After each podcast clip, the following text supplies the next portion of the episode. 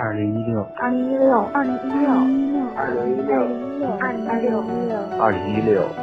我在镇长，我在广东、江西、桂林、北京、吉林、温州、山西，我在湖北、南昌、海南、长沙、四川、西班牙、鞍山、苏州、台东、海南、福州，听请听听听晚间治愈系，晚间治愈系，晚间治愈系，晚间治愈系，晚间治愈系，晚间治愈系。我是妍希，我在晚间治愈系和你说晚安，晚安。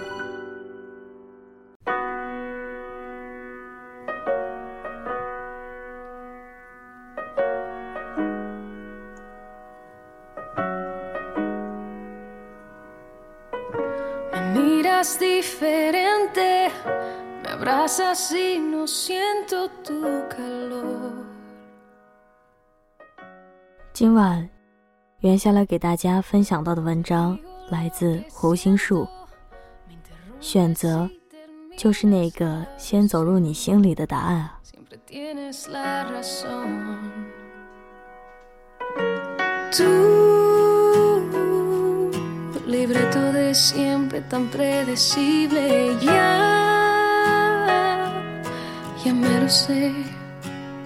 Así que corre, corre, corre, corazón.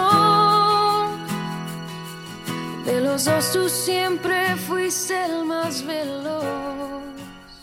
我享受翻书时可以掌握阅读速度的感觉，也享受自助餐时可以选择进食顺序的权利。如果单单考量选择这件事情，那我确实算是一个任性的人。先举一个小例子好了，去年冬天的时候，一个许久不见的学长，请我和一个朋友一起吃饭。饭毕，学长友好的表示可以开车把我和朋友都送回家。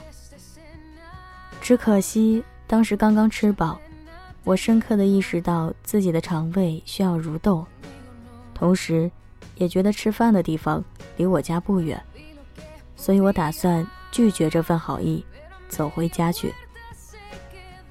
万万没想到，我自认为的小选择，竟然让学长和我那个朋友都觉得很尴尬。他们认为我选择了拒绝，就是一种反抗。要么是刚才那顿饭吃得不开心，要么就是对许久未见的学长有意见。总之，一定心里产生了其他的情绪，否则怎么会选择自己走回去？当然，这种想法不是当场告诉我的，而是后来他们开车离开之后，我那个朋友一个劲儿的发微信问我的，不停追问我怎么了，怎么了，是不是不开心了，巴拉巴拉的。我当时满头雾水，彼此袒露心扉，五分钟之后，才彻底化险为夷。打那之后，我体会到了很多诸如此类的小事，甚至小到外带奶茶不要冰，出入私密场所记得关门等等。惊觉，在选择这件事上占领主动权的人，已然成了异类。甚至有人用情商来绑架，反而给随大流的人赋予了高情商的定义。长时间之后，我竟然也开始将自主选择和事儿逼混淆了，好像发自内心却异于他人的小决定，都演变成了对外人的苛责。有自主选择欲望的人，经常被描述成为一个掌控欲和目的性很强的人，比如外出旅行会认真做攻略的人，比如出门购物会仔细写好购买清单的人，比如每周一始会整理好周计划和执行安排的人，比如朋友约会会敲定餐厅时间，甚至是配菜的人。他们一边成为别人心中有选择权利的独立人，却又一边扮演着松散人士心中的事儿逼专员。其实我只不过是越大越不想把时间浪费给那些无法自主选择的事儿上了。就像别人把你按在椅子上，强迫你看完了一部剧情拖沓也不对你胃口的电影，你还要笑着感激他没收你电影票一样，毫无道理啊！坦诚的接受别人安排好的日子，总觉得就像单细胞生物一样。丧失了生活的意义。大好的青春，竟然都浪费给了不知道从何而来的感恩，这成何体统？归根结底，我还是很享受选择带给我的自由感。比如想了解一个故事，我不去看电影，我去翻书，控制我想吸收的节奏。比如想游览一个城市，我不去抱团。坚持自由行，脚走到哪儿就感受哪儿的风景。比如，想尝试一个餐厅，我不去看水军点评，瞅哪个顺眼就点哪个好了呀。选择的“选”字，是“先”和“走”组合的字。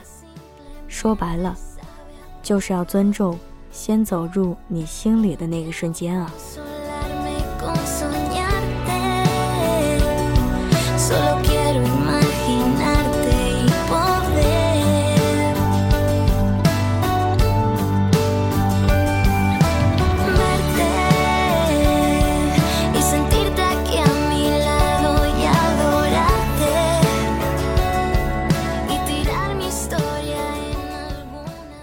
容颜一老，时光一散，希望每一位长颈鹿都能记得，晚间治愈系会一直在这里，伴你温暖入梦乡。感谢你的收听，我是妍希，晚安，好梦，吃月亮的长颈鹿们。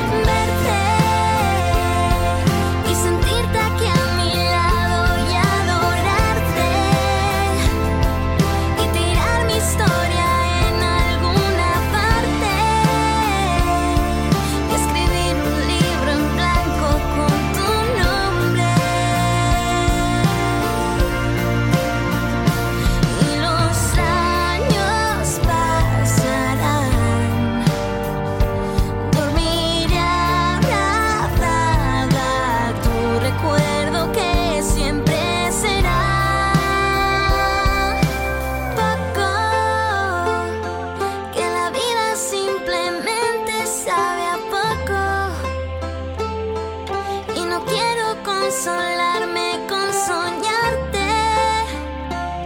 Solo quiero